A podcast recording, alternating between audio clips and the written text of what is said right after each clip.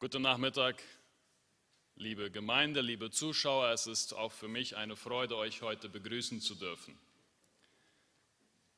Lasst mich zu Anfang vor der Predigt noch beten. Gott, ich danke dir dafür, dass du groß und allmächtig bist. Ich danke dir, dass du uns geschaffen hast. Danke, dass du uns Gaben gegeben hast und dass du uns auch materielle Güter gegeben hast. Und ich bitte dich, dass du uns heute Nachmittag ansprichst dass du zu uns sprichst, dass du uns hilfst zu sehen, wo wir Korrekturen in unserem Leben nötig haben und dass du uns Mut gibst, dich an erste Stelle in unserem Leben zu stellen und unser ganzes Leben diesbezüglich auszurichten. Hilf uns zuzuhören und nimm du bitte alles Störende weg. Amen. Ich weiß nicht, ob ihr das auch kennt. Es gibt gewisse Leckereien und Dinge, von denen man einfach schier nicht genug kriegen kann. Vielleicht geht es euch nicht so. Es gibt im Aldi in Deutschland kleine Eimerchen, in denen Joghurt ist. Das ist fantastisch guter Joghurt. Die sind so kleine Eimerchen von etwa ein Kilogramm. Das ist also recht viel in so einem Eimer. Und es gab eine Zeit, als meine Frau und ich in der Schweiz lebten, wir kauften immer am Aldi ein, da haben wir diese Eimer nicht mehr gekauft. Nicht, weil uns der Joghurt nicht schmeckte, sondern weil wir einfach gemerkt haben, wenn wir einmal anfangen, den zu essen, dann kann es passieren, dass nachher dieses Kilo Joghurt weg ist. Es gab dann so Gelegenheiten, wo wir uns jeder mit einem Löffel an den Eimer setzten und einfach gelöffelt haben. Und wir merken, na gut, erstens ist es nicht so gesund, so viel von dem guten Joghurt zu essen und zweitens geht es dann irgendwann auch ins Geld. Und als Student muss man da ja auch ein bisschen vorsichtig mit umgehen. Wann ist genug? Wir mussten eine Grenze setzen und wir haben das dann einfach nicht mehr gekauft. Aber und bei kleinen Kindern, da setzen dann die Eltern dann die Grenzen so, jetzt reicht's, jetzt ist genug. Wer macht das bei uns? Wann ist genug genug? Auch dann, wenn es um materielle, um finanzielle Dinge geht. Wer zieht diese Grenze bei uns? Und diese Fragen, diesen Fragen möchte ich heute nachgehen anhand eines Textes, den wir im ersten Timotheusbrief, Kapitel 6, ab Vers 6 finden. 1. Timotheus, Kapitel 6, ab Vers 6 bis 10. Dort schreibt Paulus, die Gottseligkeit oder Gottesfurcht oder Frömmigkeit mit Genügsamkeit aber ist ein großer Gewinn. Denn wir haben nichts in die Welt hereingebracht, sodass wir auch nichts hinausbringen können. Wenn wir aber Nahrung und Kleidung haben, so wollen wir uns daran genügen lassen. Die aber reich werden wollen, fallen in Versuchung und Fallstrick und in viele unvernünftige und schädliche Begierden, welche die Menschen in Verderben und Untergang versenken. Denn eine Wurzel alles Bösen ist die Geldliebe, nach der einige getrachtet haben und vom Glauben abgeirrt sind und sich selbst mit viel Schmerzen durchbohrt haben. Soweit der Text. Paulus schreibt mehr zum Ende seines Lebens diesen Brief an seinen langjährigen Mitarbeiter Timotheus. Dieser Brief beinhaltet Ermahnungen, Ermutigungen und Hinweise, wie er umgehen soll und vor allen Dingen Warnungen auch vor Irrleben. Es gab offensichtlich in dieser Stadt, in Ephesus, wo Timotheus tätig war, ziemlich viele Probleme diesbezüglich. Und Paulus schreibt an diesen Brief. Timotheus war wohl zu der Zeit etwa 30 Jahre alt, ein sehr junger Mitarbeiter, der eine verantwortliche Aufgabe innerhalb der Gemeinde in Ephesus hatte. Und dieses Kapitel 6 ab Vers 3, das kann so als eine Schlussermahnung betrachtet werden, wo Paulus noch einmal eine ganze Menge Dinge hervorhebt und betont und zum Ausdruck bringt. Timotheus soll auf die gesunde Lehre achten. Das ist etwas, das Paulus mehrere Male betont hat und hier noch einmal betont. Lehre das, was ich dir weitergegeben habe. So wie du es von mir gelernt hast, so sollst du auch weiter lehren. Und er fordert dann Timotheus ab, Vers 11 auf, ein Zeuge zu sein und treu den Glaubenskampf zu kämpfen. Wir haben genug. Der erste Punkt. Es gab also, wie schon gesagt, offenbar in Ephesus Probleme mit Irrlehren. Menschen, die etwas anderes verkündigten als das, was Paulus unterrichtet hatte. Und es gab dann Leute, die richtig aufgeblasen, so richtig aufgeplustert daherkamen und Lehren verbreiteten. Und es gab Zwistigkeiten und Streitigkeiten und es kam zu Neid in der Gemeinde. Das können wir in den ersten Versen in Kapitel 6 nachlesen. Und es gibt offensichtlich Menschen, die meinen, dass die Gottseligkeit dazu da ist, um einen Gewinn rauszuschlagen. Und demgegenüber erklärt Paulus, das lesen wir in Vers 5, und demgegenüber erklärt Paulus dann in Vers 6, was wirklich der Gewinn ist und wie Gottseligkeit tatsächlich ein Gewinn sein kann. Ich brauchte jetzt, habe jetzt schon mehrere Male das Wort Gottseligkeit gebraucht und ich bin mir ziemlich sicher, dass wenige damit etwas anfangen können. Was heißt das? Die Hoffnung für alle übersetzt dort sinngemäß Glaube an Jesus Christus. Die ältere Elberfelder spricht von Gottseligkeit, die neuere spricht dann auch von Gottesfurcht. Andere sprechen, andere Übersetzungen sprechen von Frömmigkeit. Und ich denke, Gottesfurcht oder Frömmigkeit sind Begriffe, die das Best, am besten zum Ausdruck bringen, was Paulus hier sagen will. Es geht um eine hilfreiche, um eine einladende Gottesfurcht, die den Glauben nach außen hin zeigt. Es ist das Porträt eines authentischen Christen, das Abbild eines authentischen Christen, der Gott fürchtet und demgemäß dann auch das tut, was Gott von ihm möchte. Nicht, dass er Angst hat, also da so ist Gottesfurcht sicherlich nicht zu verstehen. Es ist jemand, der in seinem praktischen Leben versucht, das zu tun, was Gott von ihm möchte. Gut, fromm sein kann aber nur jemand, der Gott kennt. Fromm scheinen können wir alle. Fromm scheinen können alle Menschen. Fromm sein können nur Menschen, die Gott kennen. Wir mit unserem Gehabe und Getue können Gott nie beeindrucken. Ich bin von Geburt an ein Sünder. Ich kann gar nicht fromm sein. Ich kann gar nicht authentisch das leben, was Gott von mir möchte. Das geht nicht. Ich brauche Jesus. Und wenn ich das einmal erkenne und mich ehrlich, ehrlich in mich hineinschaue und sehe, ich schaffe es nicht. Ich brauche Jesus. Und dann sage, Gott, sei mir Sünder gnädig.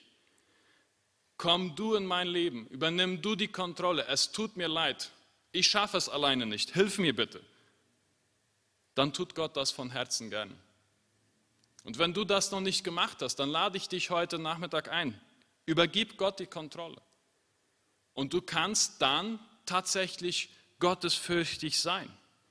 Du kannst dann fromm sein. Das heißt, mit Gottes Hilfe das tun und ausleben, was Gott in seinem Wort von uns erwartet. Wenn du Gott als Retter deines Lebens das Ruder deines Lebens übergibst, dann wird er dir helfen, ein authentisches Christenleben zu leben. Ein Leben, das tatsächlich fromm ist, im besten Sinne des Wortes. Das Gegenteil von dieser Frömmigkeit, und das schreibt Paulus auch in dem ersten, zweiten und zweiten Timotheusbrief und auch im Titusbrief erwähnt er das, ist die Gottlosigkeit. Also jemand, der ohne Gott lebt. Es gibt also in der Gemeinde in Ephesus, wo Timotheus tätig war, Leute, die meinen, mit dieser angeblichen Gottesfurcht können sie einen Gewinn machen. Und es geht tatsächlich um einen materiellen, finanziellen Gewinn.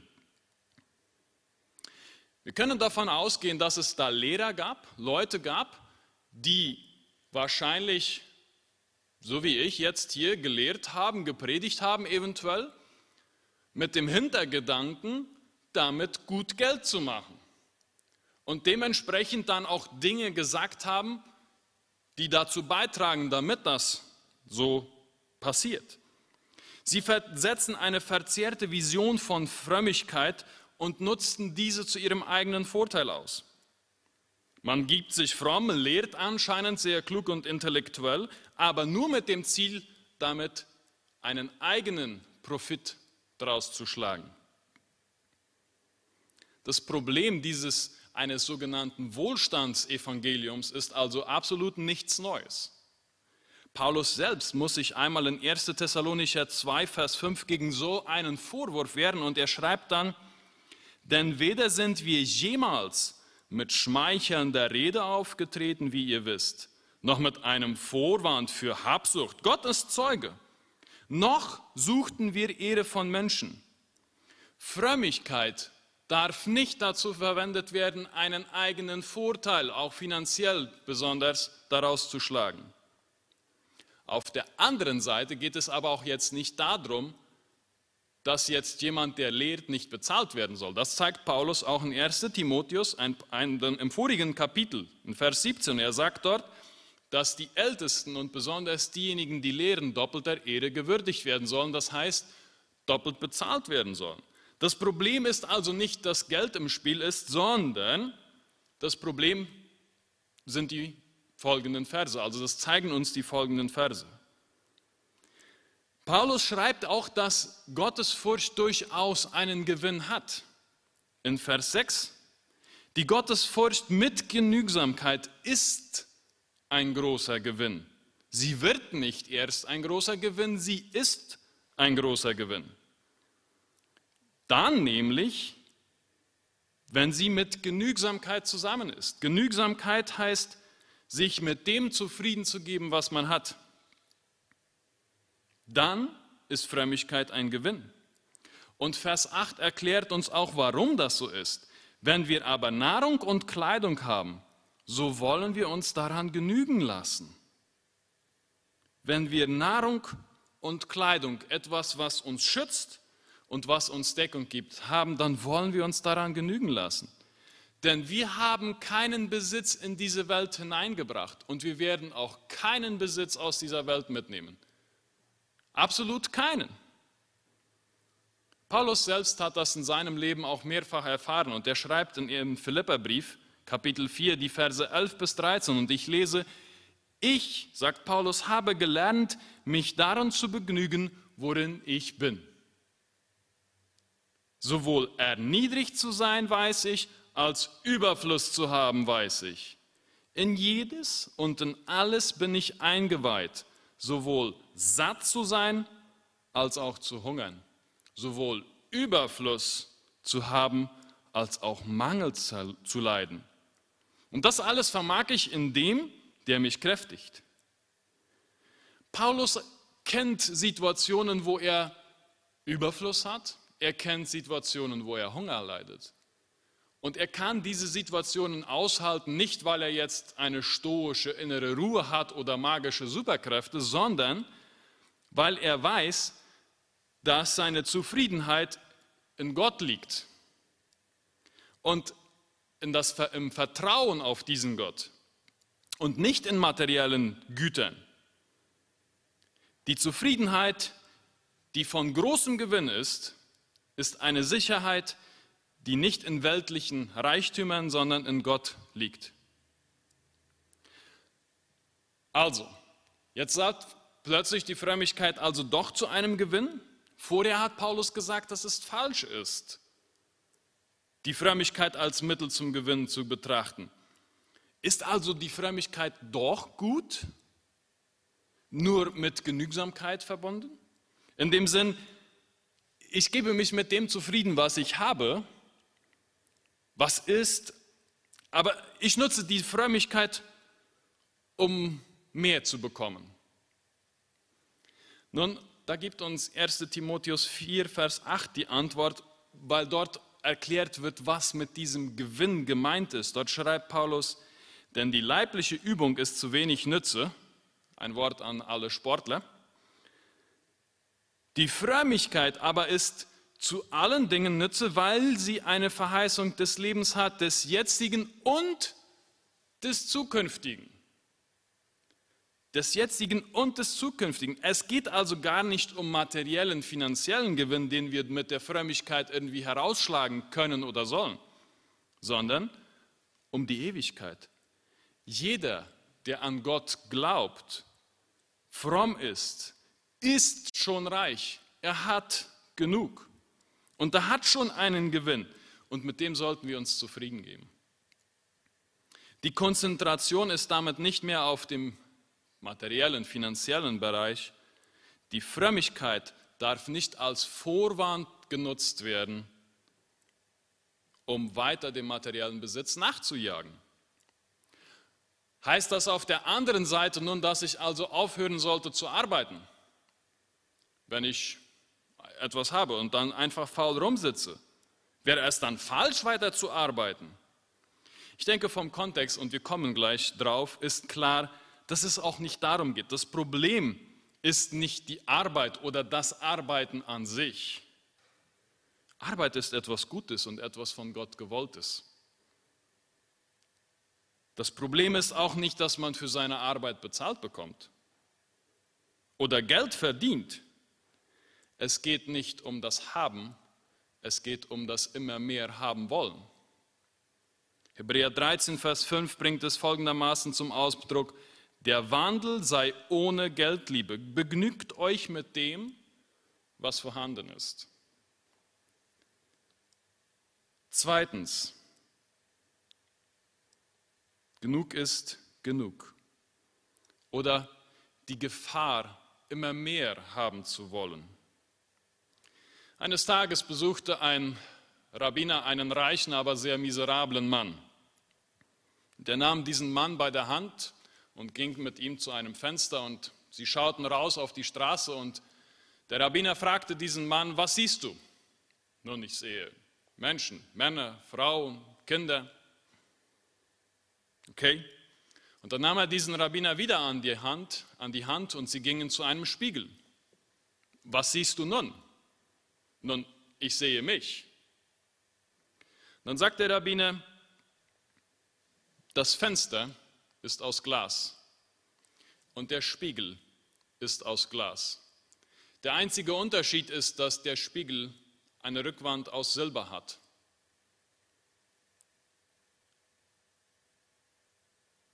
Dieses Silber wurde hinzugefügt fügt, und du hörst auf, die anderen zu sehen und siehst nur noch dich selbst.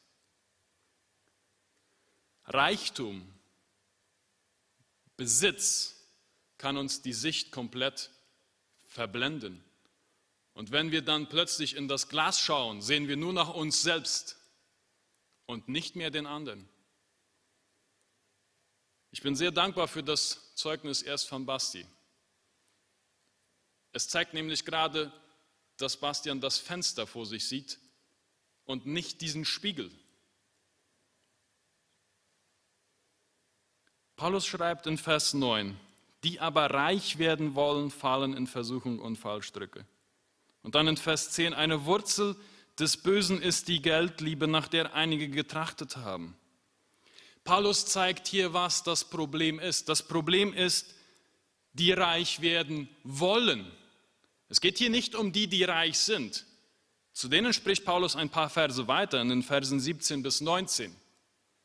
Es geht da um, hier das Problem sind die Leute, die reich werden wollen. Diejenigen, die in Vers 10 nach dieser nach diesem Geld getrachtet haben. Das reich werden wollen, dieses Trachten nach Geld, immer mehr, immer mehr. Das ist das Problem. Wir können auch das Beispiel des Reichen aus Lukas 16 nehmen, der zu seinen Lebzeiten niemanden gesehen hat, auch nicht den Armen, der vor seiner Tür lag. Er sah nur sich selbst. Er schaute in den Spiegel. Er hatte alle Güter aber er sah sonst niemanden. Konzentration auf irdischen Reichtum, auf die Werte, die in dieser Welt etwas gelten, sind eine große Gefahr für die Ewigkeit des Menschen. Wer reich werden will, und zwar um jeden Preis, und wer diesem irdischen Reichtum nachjagt, der fällt andauernd in Versuchung und Fallstricke. Das heißt nicht, dass Leute, die nicht reich werden wollen, jetzt keine Versuchungen haben. Aber Reichtum und viele Versuchungen kommen erst dann zum Vorschein, kommen erst dann hervor, wenn wir dem Reichtum nachjagen und haben eine direkte Verbindung mit Reichtum. Satan nutzt diesen Wunsch des Menschen, in viele unvernünftige und schädliche Wünsche zu ziehen. Und er zieht uns damit ins Verderben. Jesus bringt dies zum, diesen Gedanken im Gleichnis vom Seemann in Matthäus 13, Vers 22 zum Ausdruck. Er erklärt dort, dass einiges von diesem Samen, das dieser Seemann ausstreut, unter die Dornen fiel. Und dann schreibt er dort, das bezieht sich auf die Menschen, die das Wort hören, doch die Sorgen der Zeit und der Betrug des Reichtums haben das Wort erstickt und der Same kann keine Frucht bringen. Der Betrug des Reichtums, die Konzentration auf irdische Güter, die Konzentration auf den Reichtum, haben dieses Samenkorn erstickt. Es ist eine sehr, sehr ernste Warnung. Statt Frucht zu bringen, ist dieses Samenkorn zu Tode erstickt. Es ist untergegangen. Judas, ein weiteres Beispiel, für 30 Silberlinge hat er Jesus verraten. Das ist der Mindestlohn. 2 Millionen 200, 2 Millionen 192.000, wenn man genau sein will. Für diesen kleinen Betrag war er bereit, das Leben eines Menschen auszuliefern, weil ihm diese 30 Silberlinge so viel bedeutet haben. Krisenzeiten sind Zeiten, wo wir sehen, woran das Herz eines Menschen hängt. Und in mir sind in letzter Zeit zwei sehr gegensätzliche ja, Verhaltensweisen begegnet von Menschen. In Paraguay dürfen die Gemeinden sich nicht physisch treffen. Zumindest jetzt dann nur in sehr reduziertem Ausmaß. Und das ist ja im Chaco auch so. Und wie viele wissen, ist der Chaco ja nicht nur von der Pandemie betroffen, was die Ökonomie betrifft, sondern vor allen Dingen durch die Trockenheit. Und so kam es dann auch, dass die Kasse einer Gemeinde ziemlich am Sinken war. Und sie haben dann einen Aufruf gemacht über WhatsApp an die Gemeindemitglieder, über die Hauskreise, darauf aufmerksam gemacht, dass das Konto der Gemeinde am Sinken war. Und seit dem Moment haben die Finanzen einen Stand erreicht, den sie nicht einmal letztes Jahr in einem guten Jahr gehabt haben. Menschen haben reagiert und großzügig gespendet. Menschen haben großzügig auch andere Projekte unterstützt. Und auf der anderen Seite hörte ich auch die traurigen Worte eines Unternehmers, der sagte, ich habe in dieser Zeit, und er bezog sich da auf diese Krisenzeit, Menschen kennengelernt, die sonst mit mir zusammen auf der Bank gesessen sind, auf eine Art und Weise, die mich sehr geschockt hat. Wenn sie dann für ihre Rinder nicht das bekommen haben, was sie meinten bekommen zu müssen, dann sind Worte gefallen, dann kamen Verhaltensweisen zum Vorschein, die ich nicht für möglich hielt. Die vorher mit mir zusammen auf derselben Bank im Gottesdienstraum saßen, die zur selben Gemeinde gehörten wie ich. Es sind Haltungen und Handlungen und Verhaltensweisen, die uns zwei gegensätzliche, zwei Gegensätze zeigen. Leute, die großzügig bereit sind, von dem abzugeben, was Gott ihnen anvertraut hat, und andere, die klammern und versuchen, möglichst und immer mehr und immer mehr und immer mehr rauszuschlagen. Das Samenkorn ist verdorrt. Es trägt keine Frucht. Eine Konzentration auf dem Hier und Jetzt wird sichtbar. Die Geldliebe ist eine Wurzel alles Bösen. Das ist nichts Neues. Es ist kein neues Problem. Paulus warnt wiederholt davor. Die Bibel spricht viel über das Geld. Das Problem ist ja auch nicht das, der Reichtum, auch wenn das Alte Testament an einigen Stellen vor dem Reichtum warnt. Wir idealisieren wahrscheinlich Reichtum immer. Wir setzen Reichtum gleich mit sich leisten können, was man möchte, keine Schulden zu haben, ähm, ein großes Haus zu haben, ein Land zu besitzen, Land ähm, zu besitzen. Oh, ja, das, das ersetzen wir gleich mit Reichtum. Wenig denken wir über die Gefahren nach, wenig denken wir über die Verantwortung nach. Denn ein jeder von uns wird dafür zur Verantwortung gezogen, was er hat und was ihm anvertraut ist. Paulus sagt, dass die Geldliebe dazu führt, dass Menschen vom Glauben abirren. Und das verursacht viel Schmerzen. Und diese Schmerzen können sich äußern als Gewissensbisse oder auch tatsächliche Schmerzen. Viel Leid und Not hätte man sich ersparen können, wenn man aufhören würde, irdischen Gütern nachzujagen. Wann ist genug genug? Das war die Frage. Es gibt, und das braucht uns jetzt wahrscheinlich auch nicht zu wundern, keine allgemeingültige Antwort. Es gibt keinen Betrag, so jetzt ist genug. Die Frage wird sich ein jeder, der dieses hört und der dieses, diese Botschaft liest, selber beantworten müssen. In dem Moment, wo ich für meine Grundbedürfnisse, Kleidung, Unterkunft und Nahrung, wenn die gedeckt sind, dann habe ich genug. Was wirklich reich macht, sind nicht irdische Güter. Wenn ich mich mit dem zufrieden habe, gebe, was ich habe, und wenn ich eine Beziehung zu Gott habe, dann bin ich genug, dann habe ich genug, dann bin ich reich. Paulus beantwortet hier auch nicht die Frage, wann genug genug ist, sondern er warnt die Menschen, die nicht genug kriegen können, die immer mehr haben wollen, die ihren Besitz vergrößern wollen und immer und immer mehr Eindruck erwecken möchten. Und es spielt dabei absolut keine Rolle, ob das jetzt eine Person ist, die den Mindestlohn oder weniger verdient oder ob diese Person 37 Millionen im Monat verdient. Dabei, da kommt es überhaupt nicht darauf an. Die Gefahr, reich werden zu wollen und sich darauf zu konzentrieren, besteht für alle gleich. Die Geldliebe ist schon so manchem zum Fallstrick geworden. Ich hoffe, sie wird es bei dir nicht. Falls ich habe jetzt anhand dieses Textes einige Gedanken zum Thema geäußert. Gestern Abend gab es auf diesem selben Kanal, dem YouTube-Kanal der Mennonitengemeinde Concordia, eine Foro Juvenil. Und ich lade euch ein, schaut euch diese Unterhaltung mit Martin Eizen und mit Thomas Walde an.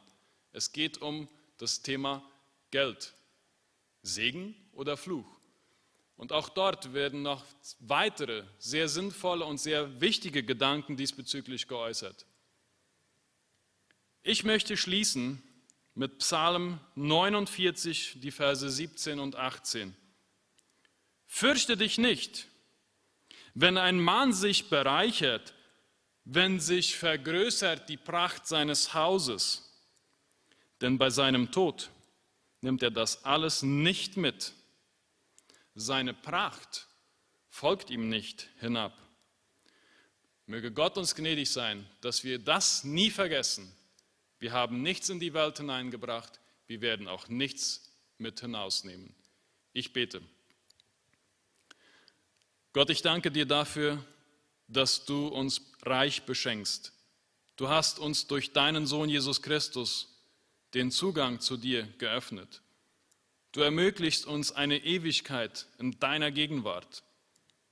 Das ist Reichtum, der über diese Zeit weit hinausreicht, den wir nie richtig begreifen können. Und ich danke dir von Herzen dafür. Und ich bitte dich, dass du uns hilfst, die Grenzen zu sehen dass du uns durch deinen Geist zeigst, wann genug genug ist für uns. Und dass du uns hilfst, nicht zu vergessen, dass wir hier Verwalter sind und dass dir letztlich alles gehört. Dass wir nichts in die Welt hineingebracht haben und dass wir auch nichts aus ihr heraus mitnehmen. Dass es darauf ankommt, dir zu dienen, dir zu folgen und dir zu gehorchen. Hilf uns dabei und sei du uns darin gnädig. Amen.